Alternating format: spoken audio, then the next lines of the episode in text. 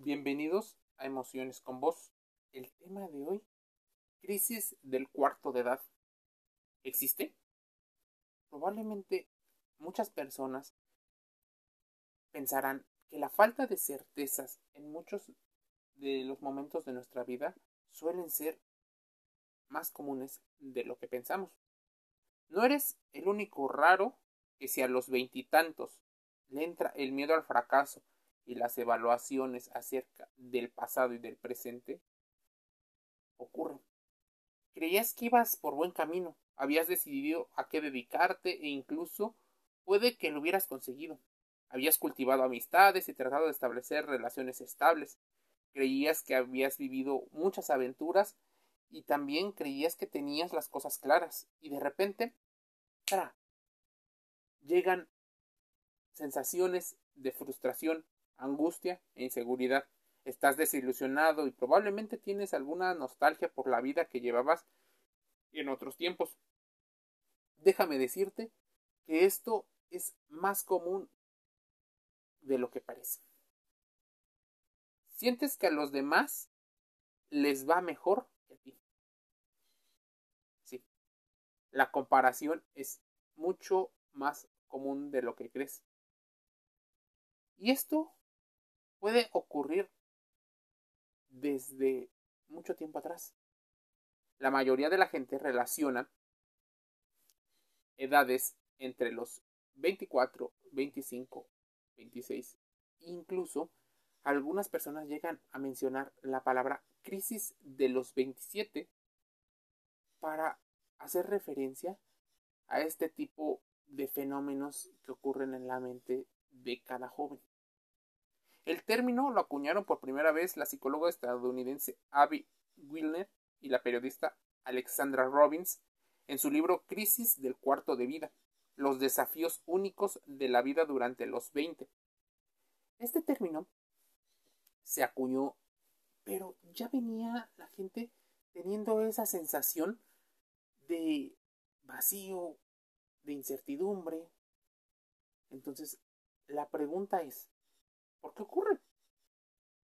Cuando llegas, por ejemplo, a los 40 o 50 y el pánico es causado por demasiada estabilidad, demasiada eh, previsibilidad, ocurre todo lo contrario. Ahora bien, una década después de la publicación de Wilner y Robbins, las investigaciones acerca de la crisis vital siguen siendo escasas doctores en psicología, sociología, antropología y diferentes ciencias empiezan a pensar qué es lo que está ocurriendo. ¿Por qué muchas personas se sienten presionados para tener éxito en sus relaciones, en el trabajo y en una situación económica? Robinson, por ejemplo, asegura que en su investigación era la primera en buscar ¿Qué ocurría con el cuarto de vida? ¿Por qué nos ocurre? Para algunas personas es algo muy importante. Así que existen investigaciones. Déjame decirte que puedes tener tranquilidad. La realidad es que nuestra década, cuando vivimos los 20, no es como la que eran nuestros padres. Entonces, desde inicio estamos basados en una situación diferente tenemos que tener en cuenta que la forma en la que se nos busca y se nos evalúa es la del rendimiento. Una de las crisis más importantes que llega a haber es la psicológica y en muchas ocasiones es por una situación en la cual nuestra identidad individual y nuestra individualidad dentro de un grupo forman parte de algo mucho más grande. ¿Qué ocurre? ¿Qué les pasa a los jóvenes? ¿Cuándo empiezan y cuándo terminan? Imagínate que a los 24, 5, 26 o hasta los 27, y no es por poner una fecha exacta, sino un parámetro, les ocurre algo parecido a lo que les vivía en la adolescencia, cuando tenían 15, 16 años.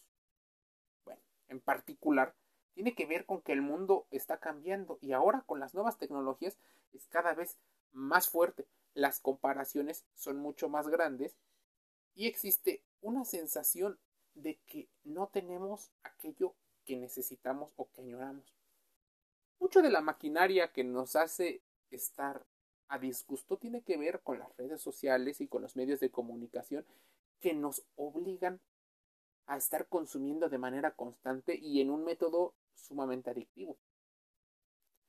A que estemos a disgusto con muchas cosas y para ello necesitar comprar o adquirir sus productos y servicios. Que si tiene solución, por supuesto. Mucho de ello tiene que ver con el autoconocimiento. Esa es la palabra clave. Conocer nuestras emociones. Porque con ello podría solucionar muchísimas de las cosas en las cuales podríamos entender qué es lo que detona nuestra ansiedad, por qué posiblemente no estamos deprimidos sino tristes y en caso de estar deprimidos, cómo tendremos que hacer para acercarnos a un profesional de la salud, como un psicólogo. Consejos para afrontar la crisis del cuarto de vida existen muchísimos. Aunque hay calma después de la crisis del cuarto de vida, los expertos ofrecen recomendaciones como un buen planteamiento para tratar de superarlas es la sensación de que estás tomando las decisiones y que tienes el control. Para muchos esto es una situación difícil, pues no viven ni siquiera un plan. Entonces, el plan tiene que ver con conocerte, el plan tiene que ver con enfocar y guiar tus objetivos con tu esfuerzo del día a día. Y tener la suficiente flexibilidad cognitiva, ser lo suficiente open mind para poder adaptar los posibles cambios que lleguen a ver a lo largo de los días.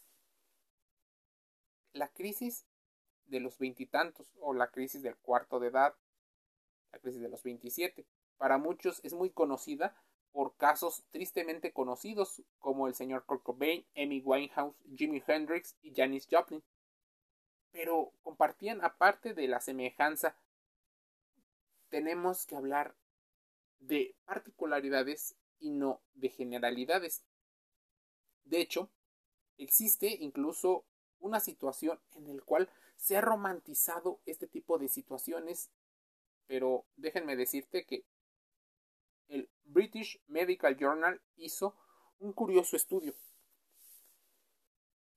y mencionaba en ese estudio hace un par de años que entre músicos británicos fue el estudio y concluyó que su final infeliz fue una mera coincidencia y que se debió a los malos hábitos. ¿Te imaginas a un joven que vive al extremo su fama, su dinero, rodeado de un contexto inestable de manera de amistades y familiar? Probablemente cuando tú escuchas esos nombres, a final de cuentas son nombres populares, pero no te pones a investigar qué había detrás de este estilo de vida. Sí sabes que tuvieron adicciones, pero no sabes qué relación tuvieron con sus padres, cómo percibían la amistad, qué tipo de apegos tenían, cuáles eran sus formas de amar. Entonces, Estamos ante un desconocimiento total de la psicología, de nuestra psicología. No es la peor época. De hecho, tu percepción de lo peor tiene que ver porque estás dentro de ello. Si lo evalúas después, te darás cuenta que a lo mejor las cosas se ponen difíciles, por lo cual hay que aprender a manejar la incertidumbre que si es normal tener una crisis existencial, sí, y no necesariamente coinciden con los tiempos. Esto puede ocurrir por diferentes factores. Existen muchos, muchos casos en el cual la vejez mental comienza a los 27, por lo cual nuestro cerebro empieza a cambiar su química. Sí, esa materia que a lo mejor no te gustaba entender cuando eras más joven, pero ahora sabes que es muy importante. Dopamina, oxitocina, serotonina, adrenalina, todo esto es un cóctel muy poderoso y que responde a diferentes fenómenos que viven a tu alrededor y en la forma en la que tú percibes la realidad. Es importante considerar que si tienes algunos problemas, te guíes de la información de profesionales. Aquí contrasta todos los datos que te acabo de dar, pues es importante para tu salud emocional.